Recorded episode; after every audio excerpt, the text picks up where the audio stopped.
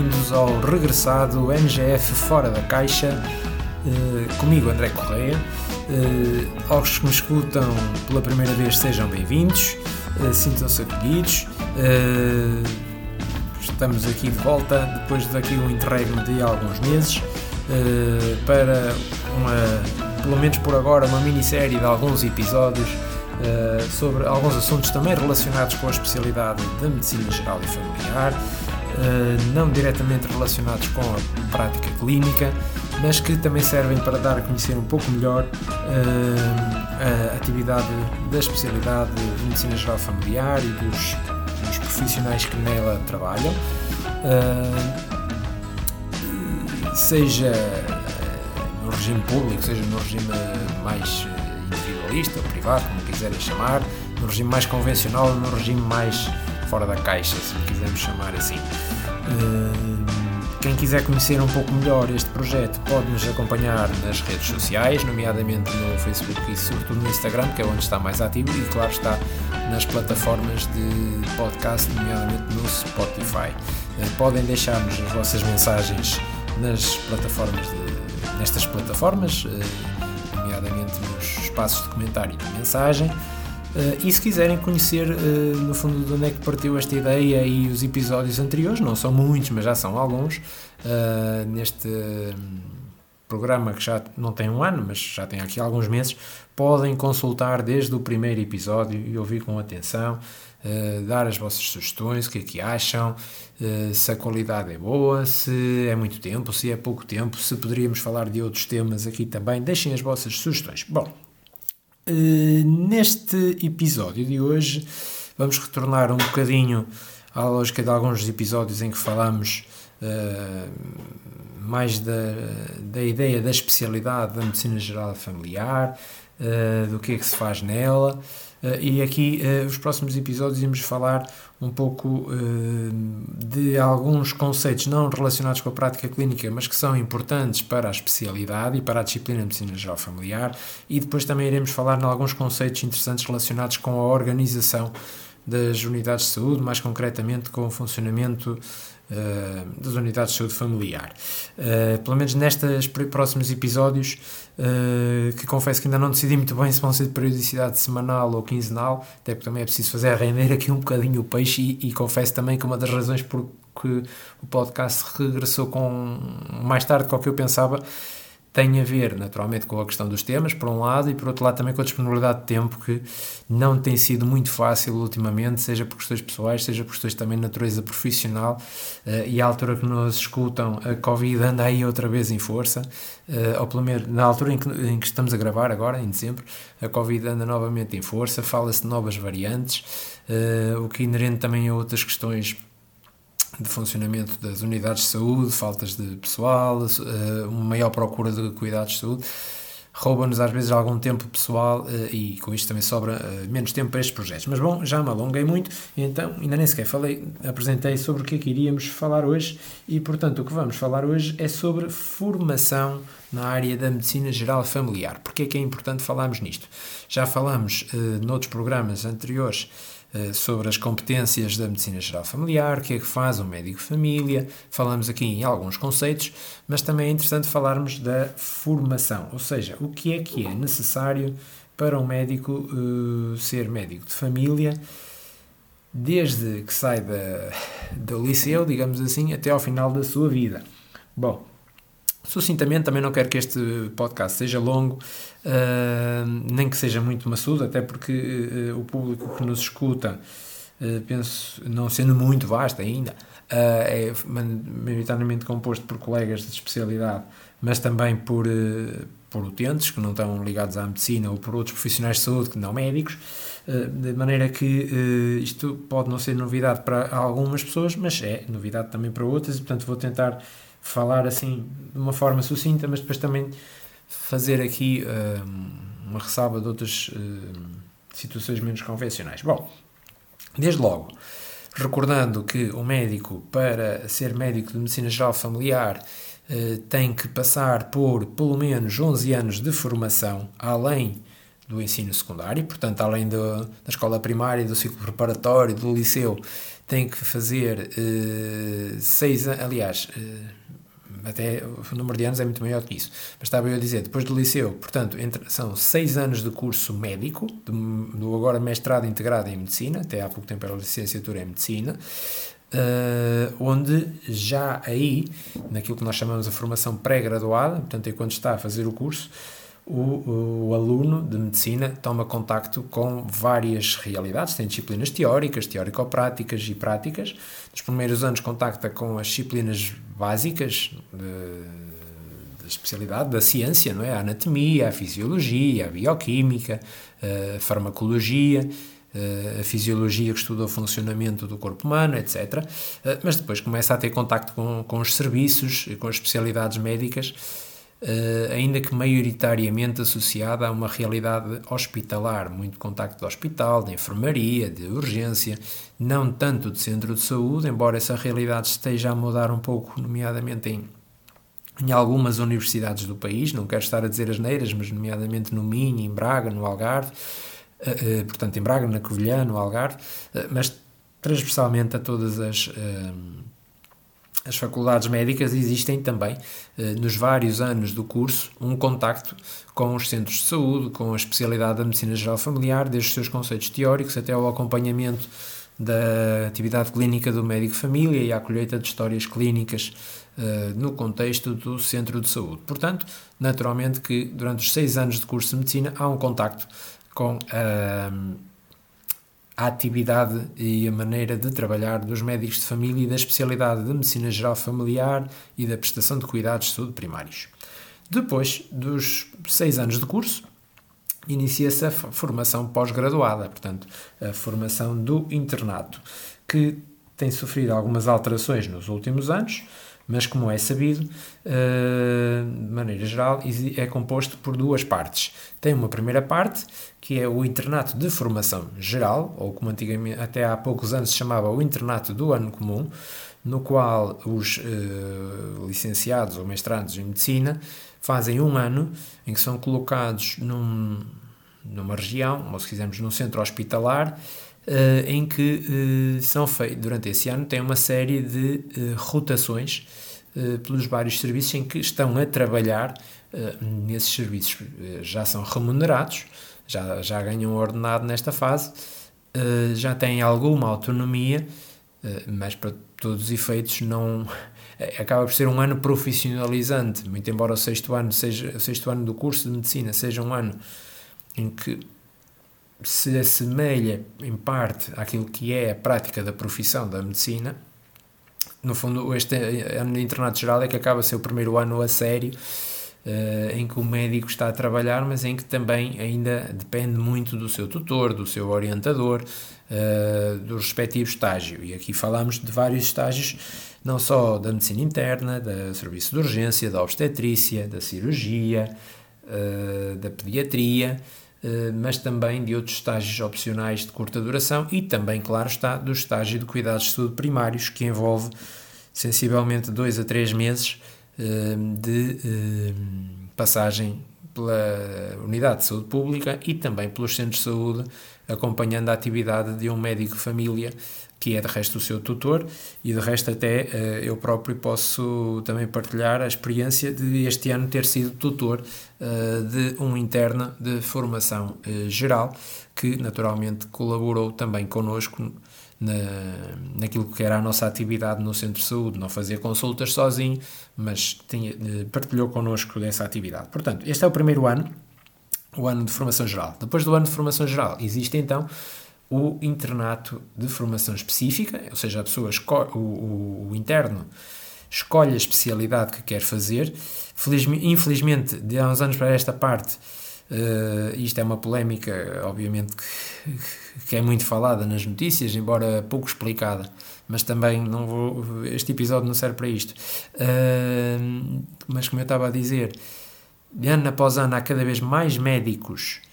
que saem das universidades que, concluído o internato de formação geral, não conseguem aceder a uma especialidade médica e ficam, portanto, uns clínicos gerais, se lhe quisermos chamar assim, que ficam com a sua capacidade de ação muito limitada, porque não têm formação na especialidade e depois muitas das vezes têm que ou ficar a fazer urgências ou ficam desempregados ou têm que fazer uh, trabalhar noutros ramos completamente alternativos das áreas médicas, seja trabalhar para as farmacêuticas, trabalhar como consultor uh, de empresas, uh, etc. Pronto. mas aqueles que conseguem escolher uma especialidade eh,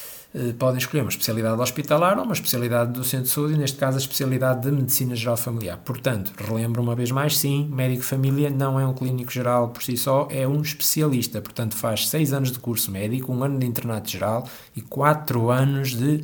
especialidade. Nesses quatro anos de especialidade, maioritariamente passados no centro de saúde, em que é colocado, ao lado do seu orientador de formação, uh, habilitado para o efeito e em que, no fundo, está nesses quatro anos de estágio, se lhe quisermos chamar assim, um, acompanhar a atividade do orientador, primeiro lado a lado, depois fazendo consultas já com autonomia, uh, sozinho, em função das competências que vai ganhando, desde a resolução dos problemas da consulta, a capacidade de comunicação com o utente, depois vai, vai se atualizando constantemente, porque os conhecimentos que se aprendem uh, na altura em que está a fazer o internato serão adaptados e são diferentes, claro está, do que se aprende na universidade, além que na universidade uh, são conhecimentos mais antigos e, portanto, o médico precisa de estar constantemente a atualizar.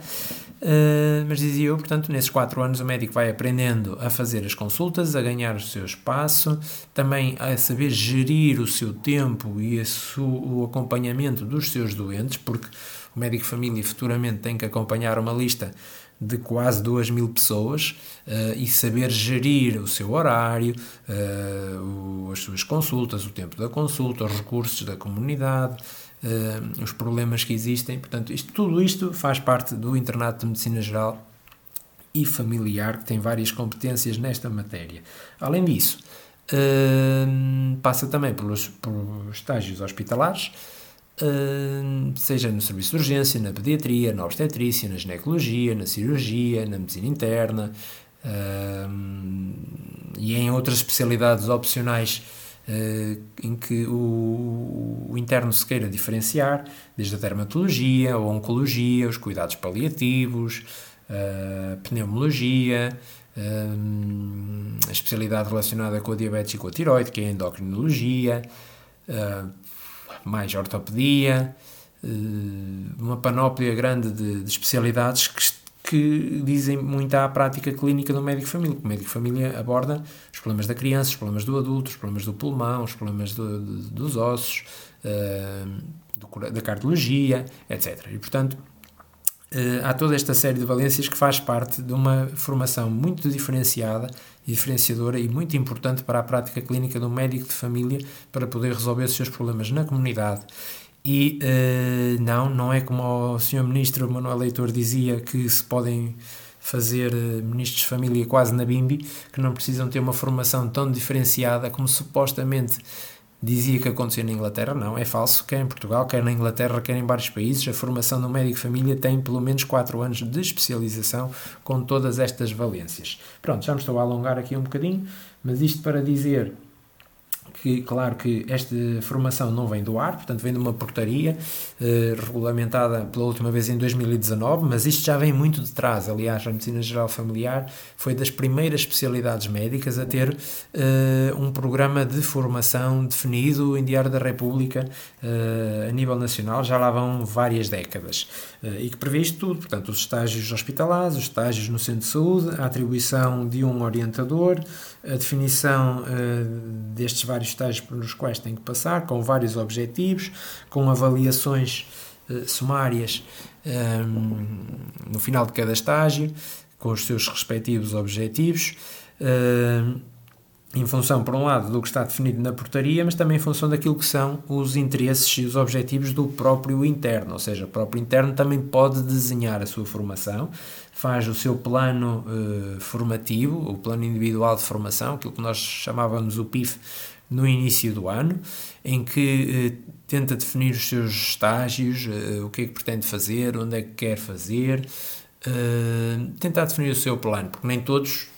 têm exatamente igual o seu plano formativo. Há pessoas que, por exemplo, têm um interesse particular na pequena cirurgia e querem fazer um estágio de pequena cirurgia, há outros que têm um interesse nos paliativos e querem fazer, passar mais em paliativos, há outros que querem desenvolver áreas mais competências a nível da gestão, há outras pessoas que querem fazer estágios noutros hospitais que não existem na área de, de, em que estão a trabalhar aquele tipo de, de formação. Portanto, isto também é adaptável aos gostos do interno e em função dos recursos eh, que existem na, na, zona. Pronto. Depois, além dos estágios, existem também uma série de cursos, de pequenos cursos formativos que existem dentro desse internato, que servem também para desenvolver as competências e as, um, eh, os conhecimentos e as atitudes do, do interno. Uh, valências que vão desde os conceitos do estudo da lista, uh, do estudo das famílias, desenvolvimento da capacidade de comunicação, seja ela verbal ou não verbal, estabelecimento de empatia, como é que se devem organizar uh, os serviços, competências de gestão, etc. E, e, isto, portanto, também está previsto nos vários núcleos de internato em que os, os internos estão, porque os internos estão inseridos numa unidade de saúde, estão atribuídos a um orientador, mas também não estão ali sozinhos, portanto, também fazem parte Portanto, as várias unidades também agregam-se por regiões, por locais, e portanto existem núcleos locais e regionais de internato em que eh, se dinamizam eh, atividades formativas, reuniões entre colegas, eh, trabalhos de grupo, eh, seja a nível da apresentação de normas de orientação clínica, desenvolvimento de trabalhos de investigação, e poderíamos falar nisso no outro podcast, desenvolvimento de jornadas, de partilha de conhecimentos, de experiências, grupos de trabalho, atividades de educação para a saúde. Por exemplo, quando eu fiz o meu internato, fiz parte de um grupo de colegas que, entre outras coisas, dinamizava jornadas médicas, uh, dávamos sessões de educação para a saúde uh, nas escolas e, portanto, os internos são uma parte muito importante da dinamização de, de, do funcionamento dos serviços de saúde, seja para melhorar a qualidade e o, e a, e o conhecimento dos serviços uh, e dos colegas que lá trabalham, seja para melhorar a assistência das pessoas. Aliás, importa referir que uh, sensivelmente um em cada três médicos que trabalham no Serviço Nacional de Saúde são internos e, portanto, são uma grande força de trabalho uh, que existe e às vezes desprezada no Serviço Nacional de Saúde e importa até referir que se um dia os internos se lembrassem todos de fazer greve uh, no Serviço Nacional de Saúde, colapsaria. Portanto, não podemos desvalorizar a importância que têm os internos e o internato uh, no desempenho e aqui já não estou a falar só da medicina geral familiar, estou a falar também a nível hospitalar, no desempenho do funcionamento dos serviços e do Serviço Nacional de Saúde. Bom, já me alonguei aqui um bocadinho, mas resumidamente, eh, estamos a falar da formação de um médico de família até ser especialista, portanto, passa pela faculdade, passa pelo internato geral e pelo internato de especialidade, e aqui já levamos 11 a 12 anos de formação Uh, e depois é especialista de medicina geral familiar. E depois acabou a formação? Claro que não, nem pensar. Aliás, como qualquer médico, está sempre em formação médica contínua. O conhecimento e a evolução da medicina são constantes. E então, estes dois anos de pandemia são disso um exemplo brutal uh, que requer uh, a atualização. Então, qual é que é o papel de um médico especialista na formação? Seja na formação dos outros, seja na sua própria formação. Desde logo na formação dos outros, é importante dar um contributo na formação dos internos. Podem ser orientadores de formação de internato geral, receber alunos de medicina, ter uma. Portanto, depois de fazer uma formação própria, pode também ser um, um orientador de formação de médicos de especialidade, de medicina geral familiar, que é um trabalho também exigente, acompanhar a atividade do interno, fazer as avaliações, portanto, ajudá-lo a formar, também é muito importante. Além disso, também deve contribuir para a sua própria formação pessoal e, portanto, tirar algum tempo do seu horário que não seja, e fora do horário eventualmente, que não seja só para fazer consultas, mas é importante para se atualizar, saber o que é que se está a fazer atualmente em termos das melhores práticas a nível da medicina, porque o que é verdade ontem pode não ser hoje e o que é verdade hoje amanhã pode deixar de o ser. e hoje pode-se trabalhar desta maneira e amanhã chega-se à conclusão que já não é assim que se faz e que se deve atualizar. e existem muitas ferramentas para isso, cada vez mais, e aqui o digital veio facilitar muito esta matéria, portanto já não se estuda propriamente pelos livros, embora também sejam importantes, mas a atualização passa muito para aquilo que são uh, as revistas médicas, uh, os congressos, as jornadas, muito dos cursos online também que existem agora uh, e também outro tipo de ferramentas, por exemplo, os podcasts como este que estão a ouvir e outros da área médica que trabalham, como é que é dizer, no fundo fazem a papinha Uh, para quem quer, não, para quem não tem muito tempo de ler artigos, porque como devem imaginar, o conhecimento científico é, é imenso, é muito vasto, mas é importante que recebamos aquilo que nos é prático para o dia a dia, aquilo que a gente precisa, não é? Eu, para saber que tenho que dar um medicamento para a diabetes que sei que faz Uh, melhora a qualidade de vida e a sobrevivência da pessoa, não tenho que estar a ler 50 artigos e saber que 30 deram resultado, outros 10 não deram. Não, preciso que me expliquem, que me informem realmente aqueles que são os mais importantes para a minha prática clínica. Tenho que conhecer que há outros, claro, mas tenho que ter uh, a prática, portanto, a informação essencial para, para trabalhar. E, portanto, os congressos, as jornadas, os cursos, alguns podcasts, algumas ferramentas também de apoio à decisão clínica que existem a nível digital, seja através de aplicações online, eh, etc. Portanto, são algumas ferramentas que nos ajudam a nos manter atualizados ao longo da nossa vida e da nossa prática clínica. Depois, saber também que dentro das unidades de saúde, e aqui particularizando as unidades de saúde familiar, mas também a nível privado também existe, uh, há a importância de tirar tempo para a formação, definir um plano de formação dos profissionais, ou seja, durante o, o final do ano, uh, por exemplo, estamos agora no final do ano, é importante fazer o levantamento das necessidades formativas, ou seja, saber o que é que cada profissional precisa que sente que tem dificuldades e que deve estudar e saber melhor, uh, ou o que é que é preciso uh, perceber para melhorar o funcionamento dos serviços, e em função disso define-se um plano de formação formação interna ao longo do ano uh, seguinte, em que podem vir formadores do exterior formar os profissionais dessa unidade de saúde ou podem ser os próprios profissionais de saúde a darem a sua formação. Posso dar um exemplo numa unidade onde estive anteriormente, uh, foi definido várias necessidades formativas para todos os grupos profissionais, já não falo só dos médicos, uh, portanto, estou-me a lembrar dor crónica, manuseamento de inaladores para as doenças respiratórias, utilização de redes sociais e, por exemplo, eu fui um dos formadores na área dos inaladores, por exemplo, mas, por exemplo, houve outros colegas meus que, deram, que nos deram a nós formação sobre uh, cuidar dos cuidadores ou das visitas domiciliárias ou dos tratamentos das feridas, por exemplo. Uh, portanto, há aqui uma partilha uh, dentro das unidades de saúde que contribui também para a nossa formação, para a nossa discussão e debate de ideias. A própria partilha de casos clínicos também, a discussão de casos, também nos ajuda a tentar uh,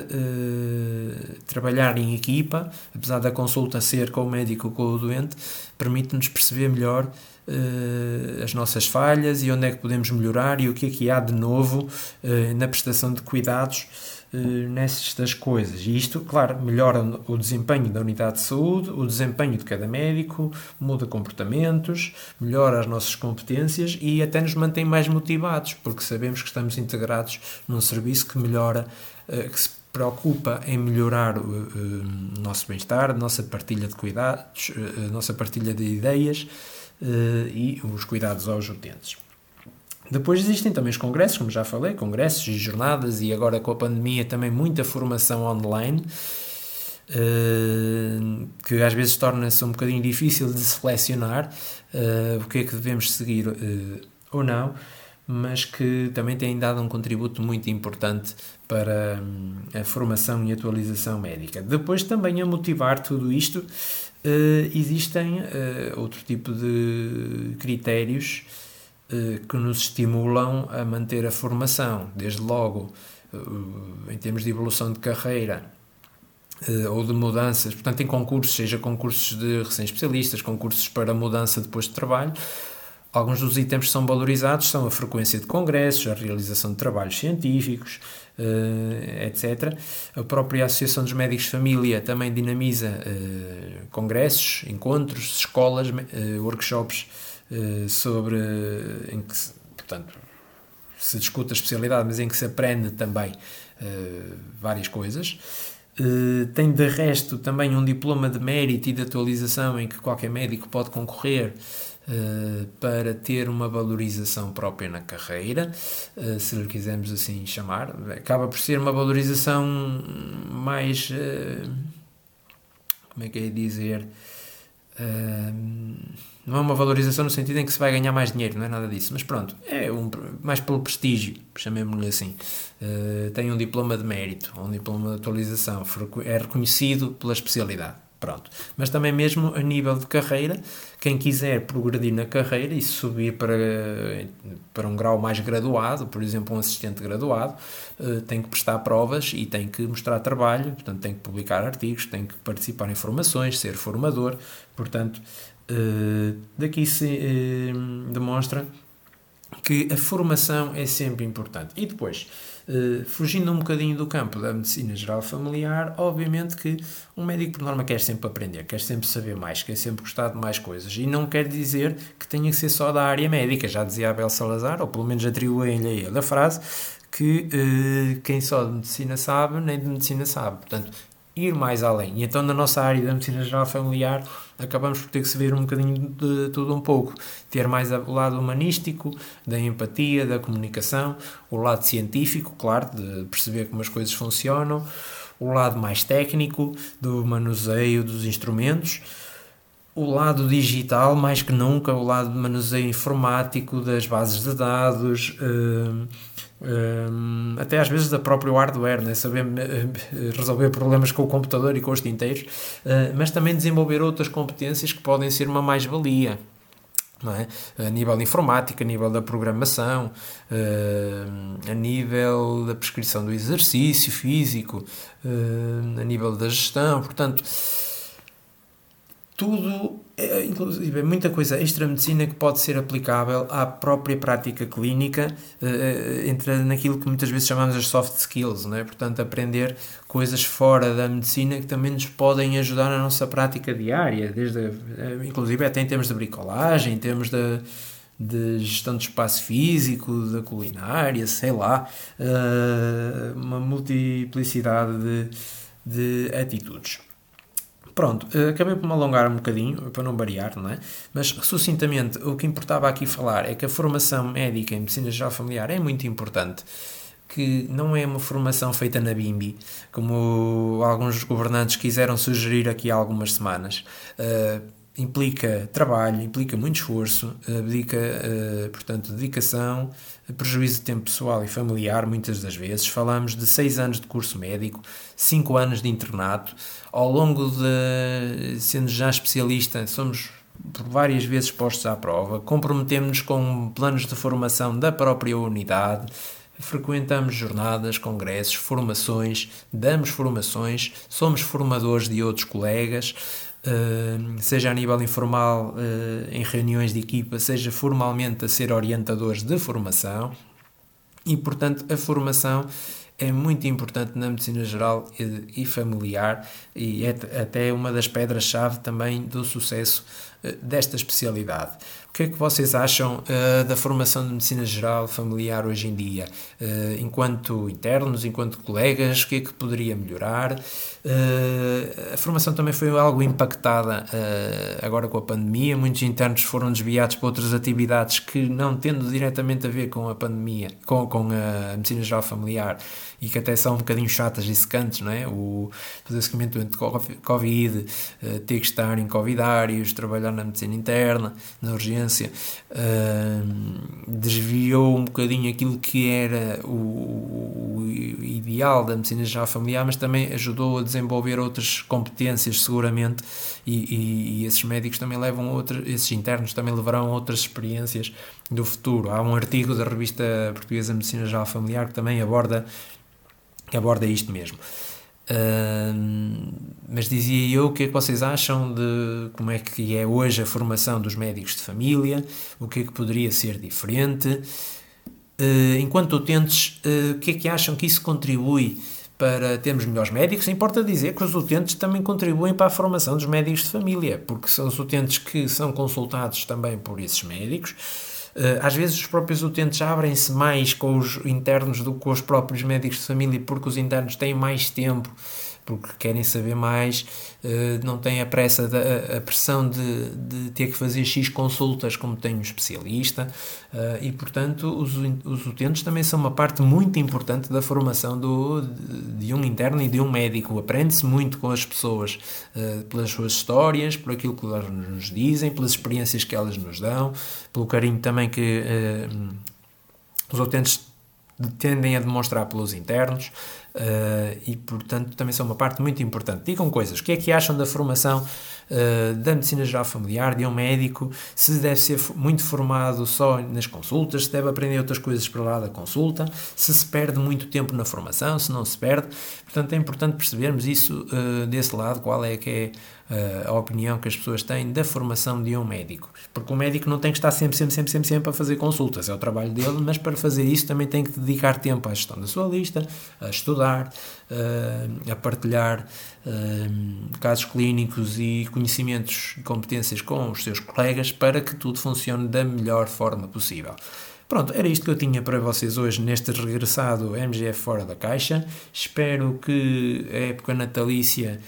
corra pelo melhor uh, neste início de dezembro e ao longo do próximo mês, seja com saúde, com alegria, com segurança. Veremos o que é que nos vai trazer aqui esta nova variante da Covid uh, e não só, a própria gripe e tudo mais, porque tem estado um mês particularmente frio e os últimos meses têm sido particularmente agressivos a nível respiratório.